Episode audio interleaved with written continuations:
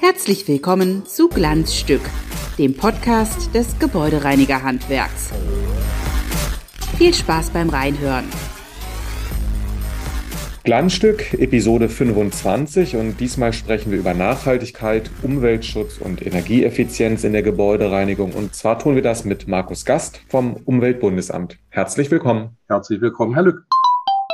Vielleicht ganz kurz, das Umweltbundesamt ist die zentrale Umweltbehörde unseres Landes, gehört zum Geschäftsbereich des Bundesumweltministeriums und Kernaufgabe ist die Unterstützung der Bundesregierung mit wissenschaftlicher Expertise. Und für alle, die Sie persönlich noch nicht kennen, Herr Gast, vielleicht können Sie kurz sagen, aus welchem Bereich Sie von Ihrer Expertise und Ihrer Vita herkommen und welche konkreten Themenbereiche Sie grundsätzlich abdecken. Bei mir ist es eigentlich relativ einfach. Ich bin Ingenieur für Biotechnologie, habe in Berlin studiert, bin äh, nach zwei Jahren einer Charité zum Umweltbundesamt gleich in den Bereich Wasch- und Reinigungsmittel gekommen, wo ich seit 25 Jahren arbeite Dort bin ich für die Umweltbewertung von Stoffen und Produkten zuständig, insbesondere für die Kriterien des Blauen Engel oder des EU-Eco-Label. Und wen beraten Sie in Ihrer äh, Praxis konkret oder beraten ist vielleicht auch die falsche Vokabel? Worin besteht sozusagen äh, aufs Jahr gesehen Ihr Arbeitsalltag, Ihr Fokus? Also eine wesentliche Aufgabe ist die Begleitung von gesetzgeberischen Maßnahmen. Das ist jetzt gerade aktuell die Neufassung der Detergenzienverordnung oder auch die CLP-Verordnung, wo es eben chemikalienrechtliche Verordnungen gibt. Dann sind wir in verschiedenen Arbeitskreisen tätig als Amt, ich als Person, so dass wir beim DIN im Bereich der Gebäudereinigung, zum Beispiel bei der Schulgebäudereinigung unterstützen und beraten oder bei der Krankenhausreinigung, aber auch in verschiedenen Arbeit, anderen Arbeitsgruppen, wo es um stoffliche Belastung geht, Innenraum, Lufthygiene, ähnliches, unterstützen wir gern mit unseren Informationen und der Expertise. Bevor wir gleich tiefer in die Praxisdetails eintauchen, würde ich gern von Ihnen eher allgemeiner wissen, wie Sie die Gebäudereinigung aus Ihrer Arbeit heraus bewerten? Wird hier schon sehr viel dafür getan, möglichst nachhaltig zu arbeiten oder hat die Branche noch Luft nach oben? Drücken wir es mal so aus. Es gibt einen ganz klassischen Konflikt in der Gebäudereinigung. Das ist der Preis, der vorrangig durch das Personal generiert wird und den Einsatz an Chemikalien. Wir befinden uns ja in einem Zusammenhang mit dem Sinnerschen Kreis. Das heißt, das Zusammenspiel zwischen Chemikalieneinsatz, Temperatur, Mechanik und Zeit. Und was wir nicht haben, ist viel Zeit, weshalb auch keine Mechanik groß eingesetzt wird, weil für die Zeit brauche ich viel Personal und das würde die Preise enorm nach oben bringen. Gern wird deswegen mit aggressiven Chemikalien gearbeitet, was für uns eben nicht wirklich nachhaltig ist. Aber diesen Konflikt kriegen wir auf dieser Ebene auch nicht gelöst. Das muss man ehrlicherweise so sagen.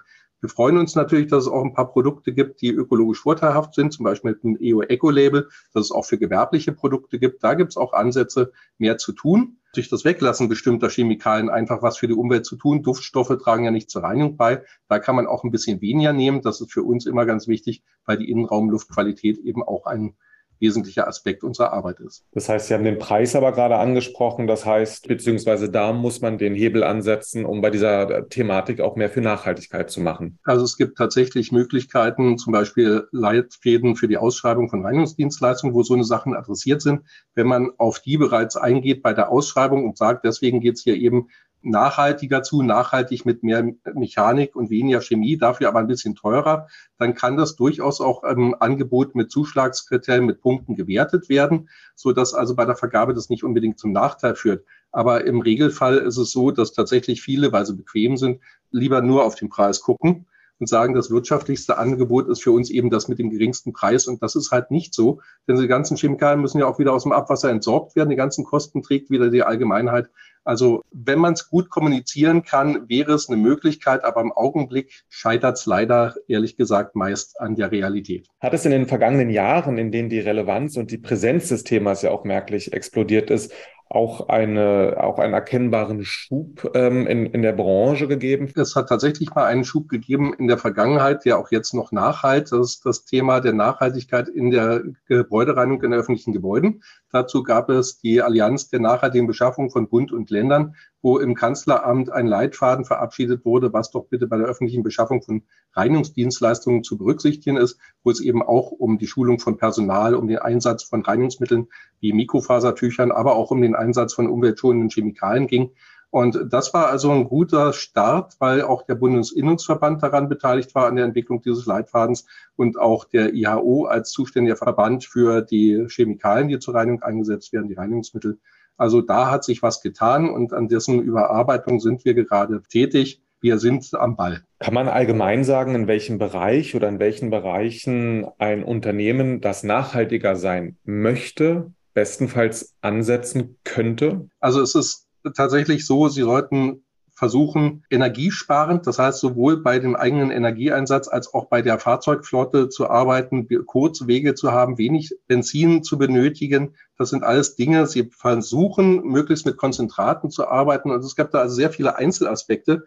Aber da muss man immer so ein bisschen äh, gucken, weil nicht für jedes Unternehmen ist alles gleich wirtschaftlich. Denn wir haben ja immer noch diesen Spagat zwischen Wirtschaftlichkeit und Nachhaltigkeit denn das Unternehmen darf nicht von der Pleite bedroht werden, weil es jetzt dann eben einen etwas längeren Weg hat. Glanzstück oder geht gar nicht? In dieser Kategorie wollen wir inhaltlich vertieft über die Praxis sprechen. Und ich weiß aus dem Vorgespräch, dass Sie kein Energiesparexperte im klassischen Sinne sind, aber Dennoch möchte ich mit diesem Komplex beginnen. Und zwar haben wir ja als Bundesinnungsverband im vergangenen Herbst einen Faktenflyer für Mitgliedsunternehmen und auch deren Kunden herausgegeben, wo konkrete Ideen zusammengefasst sind, wie sich energieeffizient arbeiten lässt.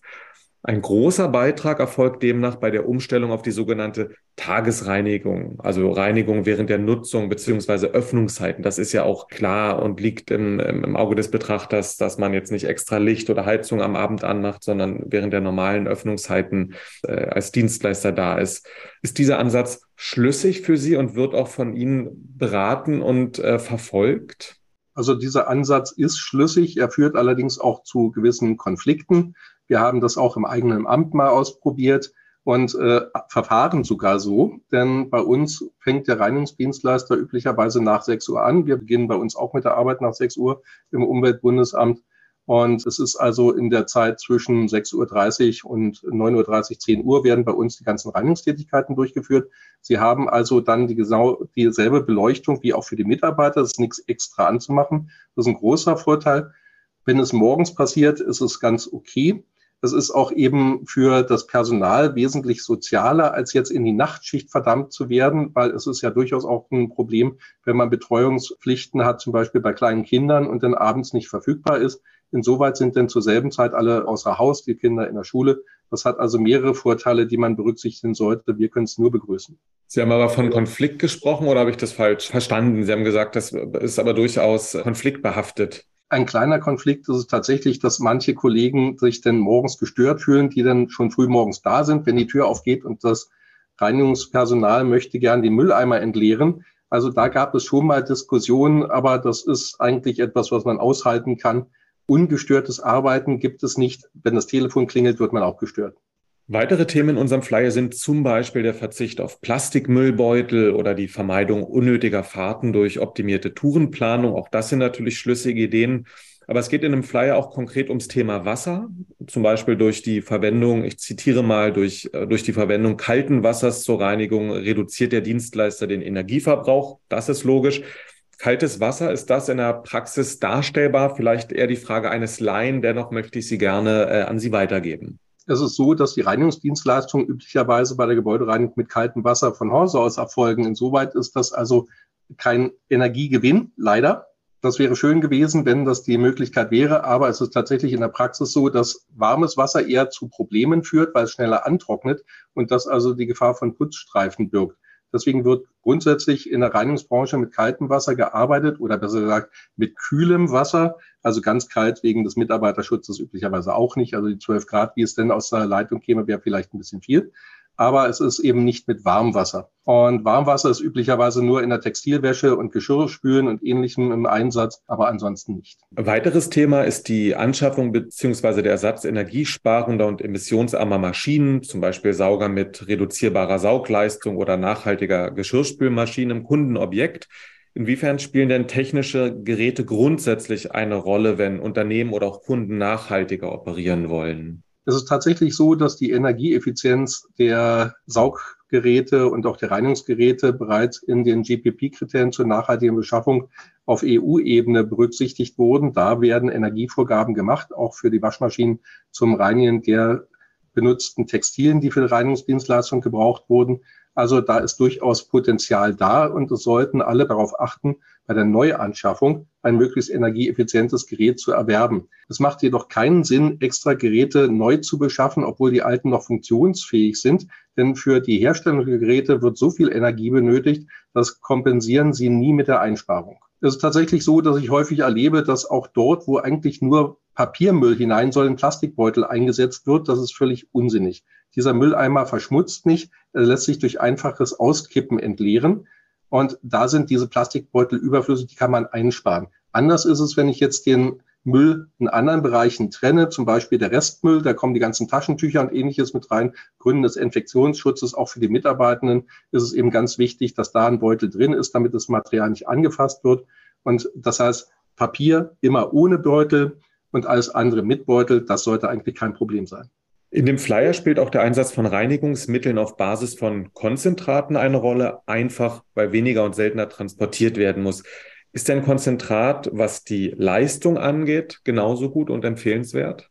Also wir empfehlen grundsätzlich die Verwendung von Konzentraten auch bei den Kriterien des Blauen Engel oder der EO Eco Label sind Konzentrate immer die erste Wahl, weil sie damit Verpackungsmaterial einsparen. Die Gesamtmenge an Chemikalien, die sie zur Dosierung haben, die verändert sich nicht. Sie verwenden anstelle von vier Milliliter dann zwei Milliliter. Nur Wasser wurde weniger eingesetzt. Das heißt, die Menge an eigentlichen Wirkstoffen ist dieselbe wie vorher. Also insoweit kann man nur raten, immer Konzentrate zu verwenden. Sie bergen allerdings bei Sanitärreinigern ein bisschen das Risiko, weil sie dann höher klassifiziert sind. Das heißt, da ist auf den Arbeitnehmerschutz und auf die Schulung mehr einzugehen, damit die Leute dann, wenn sie das Konzentrat verdünnen und die Reinigungslösung herstellen, darauf achten, dass sie da besser geschützt sind, auch mit den Handschuhen und ähnlichem. Aber ansonsten ist es eben so, man hat nur die Hälfte an Verpackungsmaterial, das nicht hergestellt werden musste, wofür keine Energie gebraucht wurde. Man kann wesentlich mehr Reinigungsleistung transportieren. Wenn man mal so einen LKW nimmt, ich nehme immer gerne das Beispiel der Handgeschirrspülmittel. Es ist eben ganz klar, wenn ich denn eine Halbliterflasche habe oder eine Literflasche und beides nur zur selben Menge zur Reinigung führt, dann ist der Wagen viel effizienter genutzt, wenn ich die kleinen Flaschen drin habe mit den Konzentraten, weil ich damit mit einem LKW viel mehr an Wirkstoff überall hindringe. Jetzt sind die wesentlichen Punkte unseres Flyers einmal angedacht, angesprochen und wir haben von Ihnen die ein oder andere Bewertung bekommen. Was sind denn aus Ihrer Beratungspraxis und Bewertungspraxis die zentralen Punkte, auf die Sie Wert legen? Also für uns ist es ganz wichtig, dass die Produkte tatsächlich möglichst schadstoffarm sind, was sowohl den Gesundheitsschutz betrifft, das heißt der Gehalt an VOC und an Duftstoffen generell oder umgekehrt an Duftstoffen und VOC generell, der sollte gering sein. Die Duftstoffe können bei den Mitarbeitenden Allergien auslösen. Bei uns im Haus haben wir genau aus diesem Grund, weil bei uns die Mitarbeitenden häufig darauf reagieren, eingeführt, dass die Produkte duftstofffrei sein müssen, was schwierig ist, weil sie nicht alle Produkte eben duftstofffrei bekommen. Aber der Markt ist da flexibel. Es gibt da recht viele Hersteller, die das auch anbieten. Insoweit die Duftstofffrage ist immer für uns eine essentielle. Dann das Thema mit den Konzentraten haben wir bei uns auch. Und in meinen Beratungen ist es tatsächlich so, dass häufig die Beschaffer einfach ein Problem haben mit den ganzen chemischen Bezeichnungen und dieser Bewerterei. Weshalb wir halt einen Leitfaden kreieren oder kreiert haben, wo auch der IHO zur Bewertung beteiligt war, was sich so ein bisschen an den Umweltzeichen orientiert, so dass es auch einfache Möglichkeiten gibt für jemanden, der sich in der Beschaffung da beschäftigt, mit den Reinigungsmitteln eben zu sehen, sind die umweltfreundlich oder nicht. Jetzt haben Sie die Industrie schon äh, angesprochen, denn ohne nachhaltige Produkte gibt es ja auch keinen nachhaltigen Einsatz in der Praxis. Wie viel hat sich in der Herstellung von Reinigungschemie, von Reinigungsmaterial ähm, in den vergangenen Jahren und Jahrzehnten, was hat sich da verbessert? Wie hat sich da die Situation entwickelt? Es gibt da für die gesamte Reinigungsmittel Industrie für die Branche tatsächlich Fortschritte, sowohl bei Rücknahmesystemen, Pfandsystemen für größere Kanisterwaren, als auch bei den Recyclingmaterialien von den Verpackungsmaterialien. Da hat sich vieles ergeben. Auch bei den Umweltzeichenkriterien konnten wir deswegen diese mit aufnehmen. Das ist also ein Hand in Hand gehen, gerade was das Verpackungsthema betrifft. Bei den Chemikalien ist es manchmal etwas schwierig. Da braucht man erst den Chemikalienhersteller, der den Rohstoff überhaupt an den Markt bringt, damit dieses innovative Produkt dann in den Produkten wieder zum Schluss landet, die zur Reinigung verwandt werden. Also da ist noch ein bisschen Luft. Das betrifft aber weniger die Reinigungsmittelbranche als die Rohstofflieferanten in dem Augenblick. Wir haben viele Diskussionen, dass eben klassische Stoffe, die wir nicht so schick finden, gerne weiterverwandt werden, weil es halt an Alternativen mangelt und die Forschung kostet halt Geld. Und das mag keiner in die Hand nehmen. Und demzufolge hoffen wir immer, dass wir mit eigenen Forschungsvorhaben da so ein bisschen das auch unterstützen können. Letzte Frage. Sie haben ja auch schon angedeutet vorhin, die Gebäudereinigung ist ein sehr umkämpfter und preissensibler Markt. Kostet denn, wenn man rein wirtschaftlich argumentiert, Nachhaltigkeit in der Reinigung mehr? Wenn Sie die ökologisch vorteilhaften Produkte verwenden, dann sind die in den meisten Fällen nicht unbedingt teurer als die gleichwertigen Produkte, die der Hersteller sonst anbietet. Denn die Umweltzeichenprodukte, die haben einen Gebrauchstauglichkeitstest, das heißt, die sind auch entsprechend wirksam, weil sie sich gegen das normale Produkt eben bewähren müssen. Aber wenn Sie dann darüber hinaus noch auf Änderungen eingehen, dass Sie also mehr Mechanik haben wollen, dass Sie bei dem Fahrzeugpark eben auch gucken, dann kann es schon langfristig ein bisschen teurer werden. Und da ist eben der Konflikt, den ich vorhin auch angesprochen habe. Das ist etwas, was wir allerdings in die politische Diskussion einbringen müssen als Umweltbundesamt, dass eben die Ökologie und die äh, Nachhaltigkeit bei der Gebäudereinigung einen Preis hat, den auch der Auftraggeber zu zahlen hat damit er eben den gesamtvolkswirtschaftlichen Schaden möglichst vermeidet und äh, dort die Kosten nicht hat.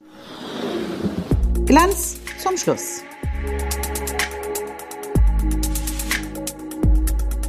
Ganz zum Schluss, das ist unsere Abschiedskategorie. Zehn kurze Fragen mit der Bitte um zehn spontane, ebenso kurze Antworten. Und wir bleiben natürlich im Bereich der Nachhaltigkeit.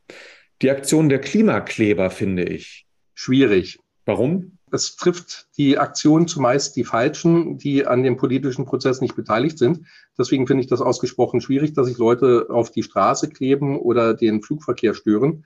Und das ist eben auch eine Gesetzwidrigkeit. Das muss man einfach mal sehen. Und als Behördenvertreter finde ich das nicht gut.